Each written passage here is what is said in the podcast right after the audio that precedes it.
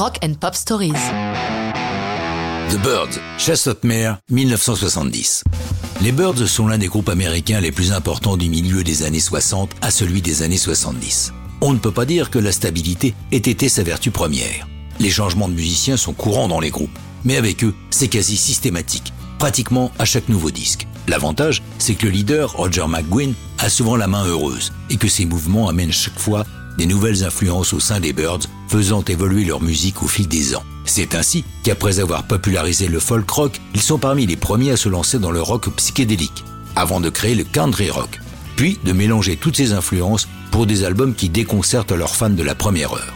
Lorsque nous les retrouvons en 1970, en Quatuor, dans la période la plus stable du groupe, avec autour de Roger McGuinn, le créateur et l'âme des Birds, avec sa célèbre guitare 12 cordes, Skip Batin à la basse, Gene Parsons à la batterie et Clarence White à la guitare. Leurs incessants changements musicaux ont laissé sur le bord de la route pas mal de fans, mais la chanson Ballad of Easy Rider sur la bande originale de Easy Rider et l'immense succès du film les relance.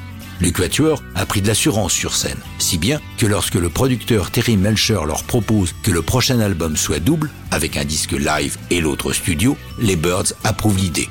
Pour la partie studio, McGuinn ne manque pas de chansons. En effet, il a travaillé plusieurs mois avec Jacques Lévy, un producteur de Broadway, pour l'adaptation en comédie musicale de Peer Gynt du musicien norvégien Ibsen, transposant l'action de la Norvège au sud-ouest des États-Unis. Ensemble, ils ont écrit 26 chansons pour le projet avant que celui-ci ne tombe à l'eau. Chestnut Mare est l'une d'entre elles, comme trois autres de ce double album intitulé curieusement Untitled.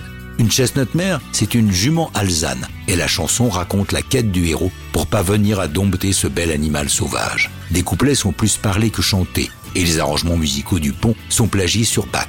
McGuinn avoue que, lors de l'enregistrement en juin 70 au Columbia Studio d'Hollywood, sur la dernière note de la chanson, il est tellement à bout de souffle qu'il la tient moins longtemps qu'il n'aurait dû. Sorti en single le 23 octobre 70, Chestnut Mare n'est pas un hit aux États-Unis, mais remporte un grand succès en Europe. Par contre, le double album Untitled les ramène sur le devant de la scène américaine, les fans retrouvant enfin le groupe qu'ils ont tant aimé.